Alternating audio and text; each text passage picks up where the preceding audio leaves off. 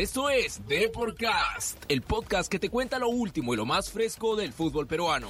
Agárrate que ya comenzamos con Deporcast. Hola, ¿qué tal amigos de The Podcast? Bienvenidos al podcast que te cuenta lo último y lo más fresco del fútbol peruano. Yo soy Virginia Ciadén y hoy conversamos con Alex Aguinaga, una de las leyendas del fútbol ecuatoriano, para hablar acerca de cómo se viene realizando. Bueno, ya las próximas temporadas hay algunas ligas de Latinoamérica que empiezan a, ver la luz al final del túnel para el reinicio del, campeonato y vamos a conversar no solamente de ellos, sino también de muchas cosas históricas. Pero antes de empezar esta conversación, quiero recordarles que si nos escuchan, pueden hacerlo a través de Spreaker, SoundCloud, Spotify y iTunes.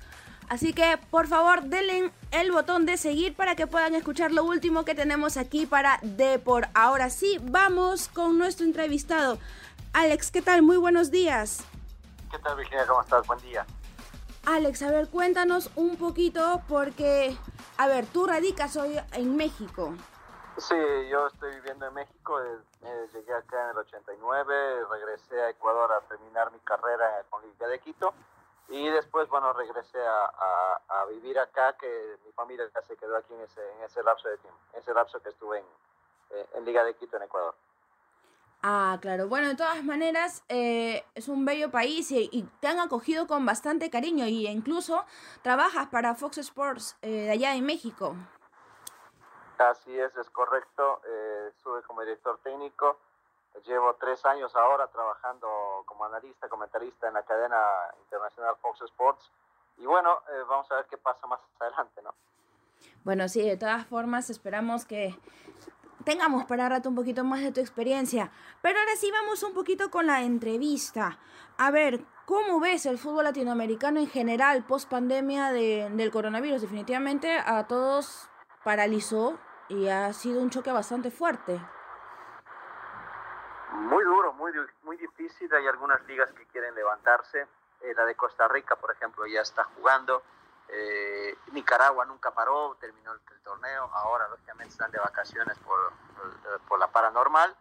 Eh, los otros, otros países, ¿no? en Ecuador, están buscando protocolos para poder volver a los entrenamientos. Eh, no sé cómo estará el tema en Perú en este momento, si es que se están realizando pruebas con la posibilidad de, de, retomar el fútbol profesional. Y bueno, si vemos más para abajo en las diferentes categorías, pues prácticamente eh, están eh, parados, no, no hay actividad, se está eh, tratando de controlar la pandemia de esa manera y, no, no es fácil, ¿no? Porque pues no nos había tocado esta situación y, y para todos, al ser nueva, todos creemos o pensamos que tenemos la solución o también tenemos el temor de, de en algún momento ser contagiados y terminar hospitalizados o peor muertos. Así que el miedo existe, en el fútbol no va a ser la excepción y, esperaremos a ver qué sucede en general eh, para los protocolos. Ya vemos el tema de, la torneo de selecciones, el del calificatorio, la eliminatoria mundial, a ver cómo se va a desarrollar eh, de puerta cerrada o se esperará hasta el siguiente año para arrancar. Sí, uh, igual esto va a depender incluso de la realidad de cada país, a ver qué, qué país empieza con su campeonato, ¿no? Igual aquí en Perú ya se viene analizando y bueno, Dios gracias ya se aprobaron a ciertos protocolos. En México también ya se viene viendo este tema porque incluso eh, tengo entendido que, por ejemplo, las clases eh, ya han mencionado una especie de protocolo para el reinicio, este, para me parece agosto, septiembre. Entonces, ¿cómo, cómo van esos temas? Sí, mira, mira, en México, eh, bueno, se canceló el torneo, se suspendió, bueno, no se canceló, se suspendió, se canceló el torneo, terminó el torneo sin campeón. Eh, acá se juega dos torneos, el torneo apertura y el torneo clausura, y, se canceló uno de ellos, arrancará, en, parece que en julio, ya, ya los entrenamientos para los, para los equipos y, el torneo arrancará, arrancará quizás en, agosto, ¿no? Pensando en que, en que así se va a realizar. Eh, la cantidad de infectados que tuvo el Santos asustó. Tenía cerca de 15 dentro de la, entre jugadores y administrativos junto con cuerpo técnico. Entonces eh, se decidió cancelar el torneo mexicano. Ahora está en espera de, saber qué va a pasar en los próximos días, eh, ya que arranquen con las pruebas precisamente los diferentes equipos que ya algunos han estado realizándose y empezar el trabajo ¿no? para, para poder eh, eh, reiniciar o iniciar, mejor dicho, el, torneo, el torneo de, del siguiente, la apertura del 2020 y, terminará con el clausura 2021. Acá se juega de esa manera. Entonces, esperar, esperar nada más qué pasa con, con, con los protocolos, cómo se va realizando y empezar ya los trabajos. Bueno, esperemos que de todas formas sea bastante pronto el retorno, porque de alguna otra manera el fútbol da alegría, da ese, ese entusiasmo, la esperanza de que puedan mejorar las cosas, ¿no? Y, y qué mejor que, de un, que sea con una actividad deportiva. Cuéntame un poquito esto, ¿cómo has visto el desempeño de los peruanos allá en México? Me comentas que estás ya este, tres años en Fox Sports México y bueno, definitivamente has estado bastante pendiente pues de cómo estaba el campeonato. ¿Cómo has visto el desempeño de mis compatriotas allá? Bien, fíjate que, han tenido muy buenas actuaciones. La mejor creo que de todas fue la de Ruiz Díaz, que, termina ahora jugando en la MLS. Fue goleador acá y, tenía un buen, eh, un buen respaldo, lógicamente, en cuanto a su currículo. Y eso le ayudó para ahora ir al fútbol del MLS, ¿no? Se hubiera quedado quizás acá en México y, poder seguir conquistando éxitos, pero él decidió ir para allá. Eh, hay otros jugadores que, que, ya en épocas pasadas eh, fuimos rivales y compañeros, el caso de Juanito Reynoso, que ahora estaba técnico de Puebla, eh, me tocó derribar el Chorri, y luego fuimos compañeros en liga, también tuvo Choriano Palacios, tuvo una, una gran temporada por acá. el jugador peruano acá, bueno, que más le ha costado esa cueva, esa cuevitas, que, es un gran jugador y que eh, eh, no, le, no, le, no le ha tocado todavía las buenas. Yo creo que es, es, un gran jugador y va a tener su oportunidad. Creo que ahora parece que estaba escuchando que, que lo quería eh, lo querían del Pachuca sacar y, no sé hacia dónde, hacia los destinos, porque todavía como acá está en ese tema de, de la pandemia en su, en su alto nivel, se habla mucho fútbol de estufa, pero ya, nos enteraremos. Eh, jugadores de, gran calidad. Gallese estuvo tapando en el, en el Veracruz con buenas actuaciones, eh, tuvo una lesión que después lo dejó fuera, pero acá en general el, futbolista peruano cae bien, es un jugador eh, que, que le, le, gusta la afición. Acá Yotun en el Cruz Azul andaba haciendo bien, aunque se había lastimado, después estaba regresando. Flores de, Morelia también tenía buenas actuaciones y, el aficionado, como te digo, le, le, gusta ¿no? ese tipo de jugadores, entregado, aguerrido eh, y que además tiene calidad. Sí, bueno, eh, es, es eh, realmente importante no solamente destacar de, del modo como que, bueno, ya eres una especie de embajador, ¿no? Como futbolista que te vas a alguna liga en, en particular y destacar, sino realmente demostrar a la afición eh, no solo tu talento, sino también tu profesionalismo, que de alguna otra forma ya te hace perenne. así pase, así ya no continúes en el club, la gente igual te recuerda, la gente igual piensa en ti y ve lo positivo que ha dejado tu huella en cada club, ¿no? Y bueno, eso es lo que me deja tus palabras, lo, lo que realmente nos, nos entusiasma, definitivamente. Sí, es que en realidad, mira, eh, ah, si algo ha cambiado el fútbol peruano o futbolista peruano ha sido la disciplina, ¿no? Eh, si algo comentábamos nosotros, por ejemplo, como ecuatorianos, cuando sabíamos que enfrentábamos a Perú, era eh, que era un equipo muy difícil, muy complicado, pero no sabíamos cómo iba a estar, porque la disciplina era lo que siempre le afectaba al fútbol peruano. Entonces ahora creo que eh, la madurez de los jugadores, la, llegada de Gareca, lo del Ñol Solano, que, que también está en la selección, les, les ha dado quizás otro, otro nivel les ayuda muchísimo a, a, saber que el fútbol se necesita eh, disciplina, porque hablamos de profesionalismo, hablemos de disciplina, eh, y el jugador se, se, se, nota mucho más comprometido. Entonces, es un, es un jugador que tiene las, las, virtudes que te comenté, pero al tener ese defecto, eh, siempre tenía o carecía de, de, éxitos.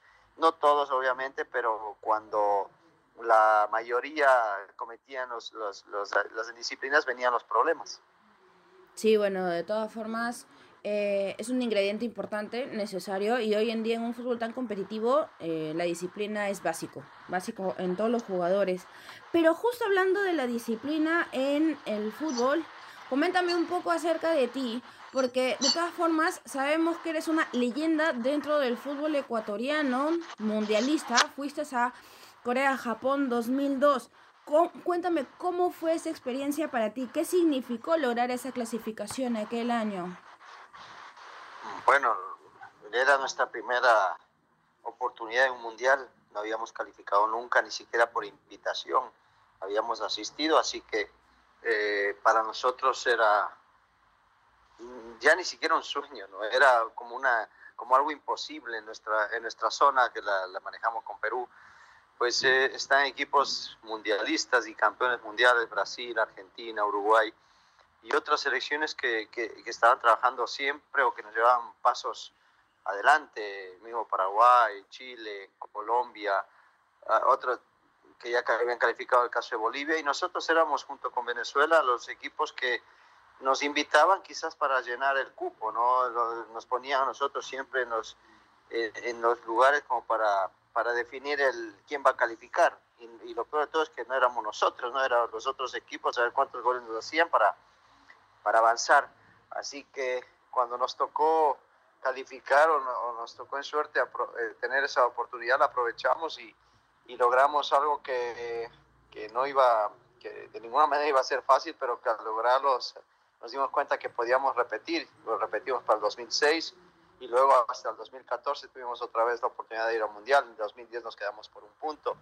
Es decir, ya Ecuador empieza a competir en otro nivel y ya se lo ve diferente y eso ayuda muchísimo el trabajo de los jugadores, de los técnicos, de la directiva. Eh, eso es lo que, lo que, lo que se supone que, que están haciendo las cosas para eh, mantener a la selección siempre arriba, aunque últimamente pues no nos ha ido muy bien. Ahora, particularmente eh, también has, sido uno de los jugadores que ha destacado dentro de las Copas Américas, una de las que tuvieron, llegaron incluso hasta el cuarto lugar del campeonato continental, fue en el 93. ¿Cómo fue esa? Eh, ¿Cómo viste ese campeonato? ¿Qué tanto tuvieron que luchar para poder alcanzar, este, llegar a este lugar del torneo? Sí, mira que Copa América es uno de los torneos que menos se nos ha dado, ¿no? Eh, los ecuatorianos de la Copa América ha sido mala totalmente, ¿no? Pocas veces hemos avanzado de fase. En ese torneo del 93 fue maravilloso porque tuvimos el apoyo de la gente, que fue importantísimo, jugábamos en Ecuador. Y, y el llegar a, hasta las semifinales, eh, pues ya representaba un éxito. Después el equipo pierde el partido más importante que era contra México y, al final el, partido contra Colombia cuando definíamos por tercer lugar tanto ellos como nosotros veníamos ya con pensando en eliminatorias eh, se hizo muchos cambios pensando obviamente en el cansancio de los jugadores y, y el, uno hace un gol al minuto 87 y terminamos perdiendo. Diferente hubiera sido si ganábamos por lo menos hubiéramos tenido algún algún aliciente pero no no, no se pudo conseguir. De todas maneras queda en la retina el saber que se hizo un gran torneo con muy buenos muy buen equipo se hablaba ya de esa posibilidad de, llegar a, una Copa del Mundo porque nos, nos, correspondía no ya queríamos estar ahí y, hasta el 2002 es que lo conseguimos Sí, bueno, eh, o sea, es, es un poco la historia que compartimos, ¿no? Eh, con, con la selección peruana, porque Em, ya a partir de la llegada de Gareca, no, incluso antes con, con Arcarian, esto, ya teníamos, estábamos vislumbrando una especie de camino ya para clasificar con eh, algunas participaciones en la Copa América, pero no se llegó a dar, ¿no? esto, a pesar de que estamos en el tercer lugar y demás, no llegamos a ver un mundial sino hasta el 2018. Entonces, Sí, pues a veces parece de que faltar un ingrediente más, no solamente basta con destacar en un campeonato continental, sino el poder dar algo eh, extra que nos permita la clasificación. Y, lo veo, bueno, lo percibo un poco en tus palabras y lo, vemos, lo hemos visto acá los peruanos eh, en lo que hemos visto, hemos vuelto a un mundial después de 36 años, entonces es un poco como la mentalidad también del jugador juega a favor o en contra para que se dé esos resultados. Sí, es correcto, ¿no? Eh, es, es, importantísimo el trabajo del jugador, es importantísimo la confianza que tenga del entrenador, del directivo, la misma afición.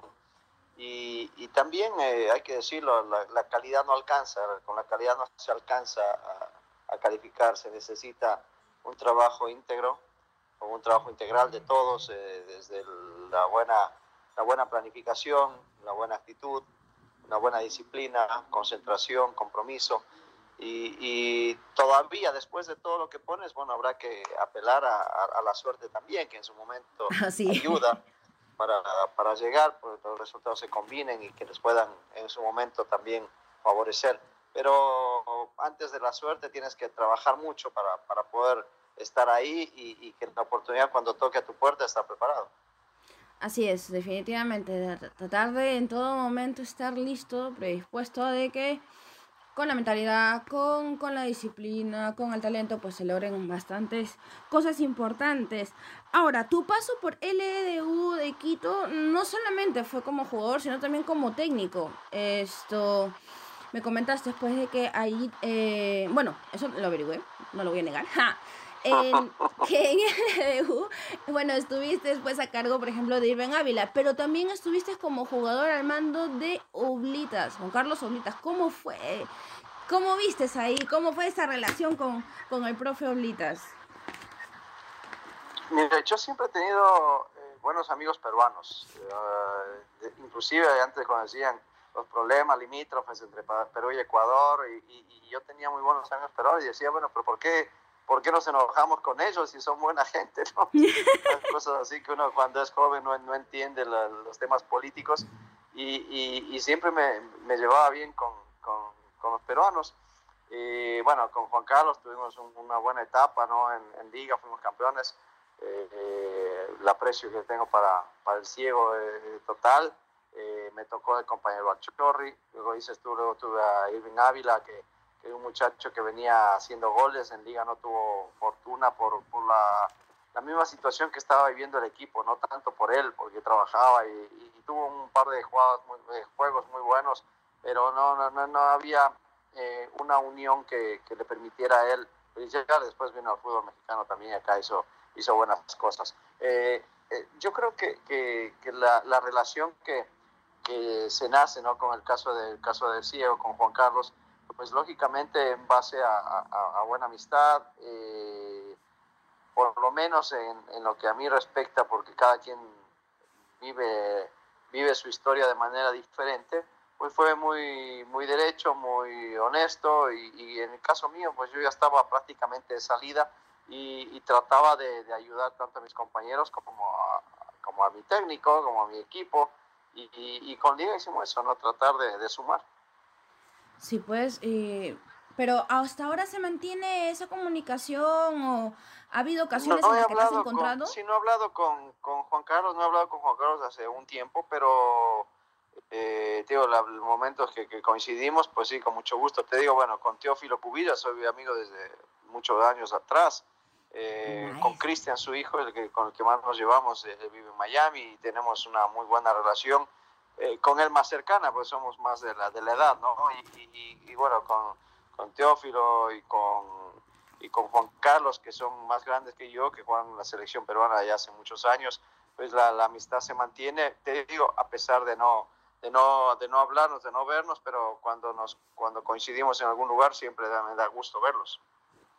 Así es, igual la, la, amistad en el fútbol trasciende fronteras, trasciende nacionalidades y eso es importante, ¿no?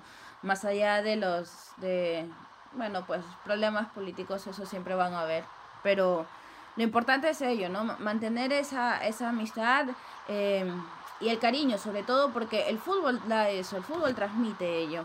Entonces, es, es importante sí, que se mantenga. Es que, no, no, es que es... Que es Digo, las personas son uno, la, la política es, es, otra, ¿no? Y, y, y, todos sabemos que, como dice, crea caos, divide y vencerás. Y, y a veces luego nosotros no, no, nos, nos dábamos cuenta de muchas cosas, que se organizaban problemas limítrofes para salvar algún tema económico, ¿no?